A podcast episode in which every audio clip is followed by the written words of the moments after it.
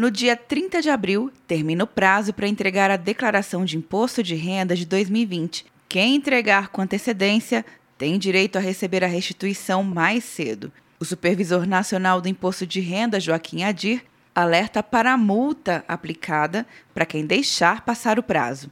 Quem não faz a declaração no prazo fica sujeito à multa, que é de 1% ao mês sobre o imposto devido, e uma multa mínima de R$ 165,74. Mas a gente sempre alerta que esse 1% ao mês sobre o imposto devido pode ficar uma multa pesada. E 2020 vem com algumas novidades. Uma delas é que a dedução de gastos dos patrões com a previdência de empregados domésticos não será mais permitida. O benefício levou a uma renúncia fiscal de cerca de 674 milhões de reais em 2019 e não foi prorrogada. Com o fim, a estimativa do Ministério da Economia é de elevar a arrecadação em aproximadamente 700 milhões de reais. Outra novidade é que as restituições serão pagas em cinco lotes e não mais em sete. O primeiro vai ser liberado em maio e não mais em junho, como acontecia no ano passado.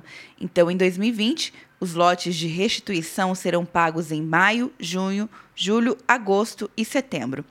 Quer um ano sem mensalidade para passar direto em pedágios e estacionamentos? Peça a Veloy agora e dê tchau para as filas. Você ativa a tag, adiciona veículos, controla tudo pelo aplicativo e não paga mensalidade por um ano.